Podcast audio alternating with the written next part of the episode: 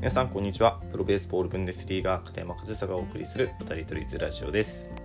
9月18日日曜日。今日も配信やっていきたいと思います。で、えー、今日お昼の配信になってるんですけど今日の配信の内容は、えー、ワールドベースボールクラシック2023のヨーロッパ予選について、えー、お話ししていきたいなと思います。で、えそのヨーロッパ予選ですね今現在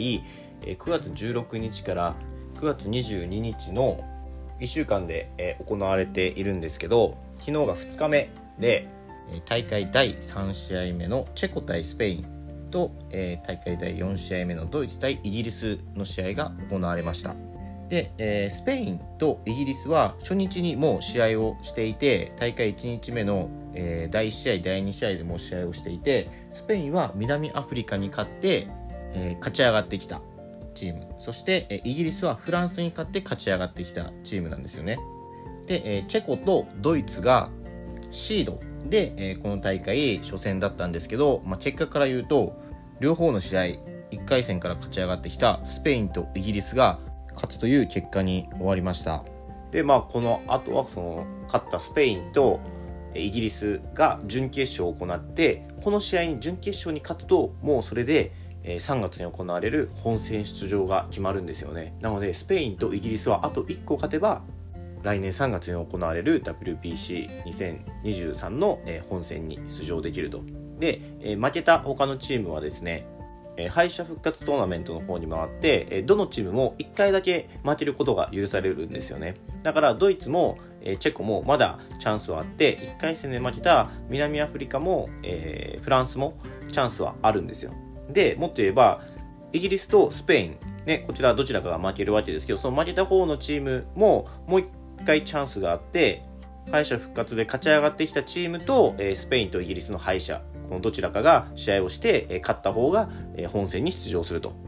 でもこういったスケジュールなんですよね。で、え昨日行われた試合っていうのは、チェコとドイツが、まあ、シードでね、今大会初戦を迎えたわけですけど両方敗れるという。でこの両チームが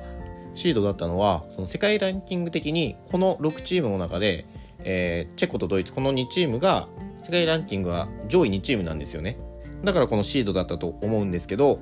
その世界ランキングの順位を覆すような結果になってですねちょっと番狂わせというかシードの2国が両方とも負けてしまうという結果になっています。ただこれ番狂わせそのなんですかねトーナメント表だけ見ると番狂わせのような感じなんですけど、まあ、有識者にとったら割と順当な結果みたいですね。というのも僕もねあのドイツで野球をやっているのでまあ普通の方よりかはヨーロッパ野球について詳しいんですけど僕より詳しい人ってまだまだ世の中いるんですねあのツイッターとか見てると本当に詳しい方いて、えー、代表それぞれの代表のなんか戦力とかを分析されていたりそのそれぞれの代表チームの、えー、選手がどのリーグでプレーをしている選手かとか、えー、メジャーリーガーマイナーリーガー他のヨーロッパリーガーでその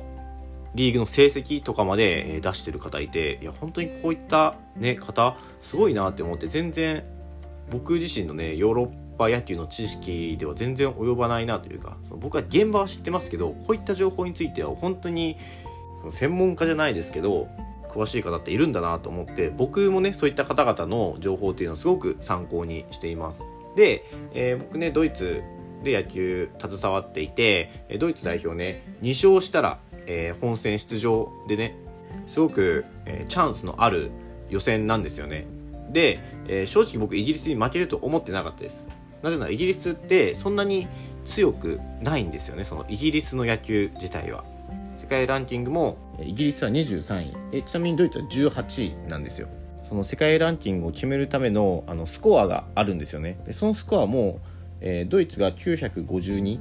で、えー、イギリスが418ともうダブルスコアなんですよ。なのでこういったその成績とか世界ランキングを見ると負ける相手じゃないのに結果は8対1で負けてしまっていたんですよね。でこれって何が起きたかというと決してこれは奇跡的な勝利とかではなくてもうイギリスの実力みたいです。僕もね詳しいわけじゃないのでこういった実力みたいですという言い方しかできないんですけどあのイギリスのリーグっていうのは確かにレベル低いんですけどあのイギリス国籍を持ったメジャーリーガーやマイナーリーガー他の国でプレーしている選手っていうのがいてその選手たちがねこぞって今回このヨーロッパ予選に参加しているということでそのイギリス国籍を持つ選手をそれだけ集められたというイギリスの価値というかもうこのヨーロッパ特にヨーロッパなんですけどこのこの国際大会っていうのはその国の自国の国籍を持った選手をどれだけ集められるかから勝負が始まっていてもうその何ですかね純粋なその国の人というかもうそういったカテゴリー分けも正直もう難しいんですけどこの代表戦っていうのは結局国籍なんですよね。だから別に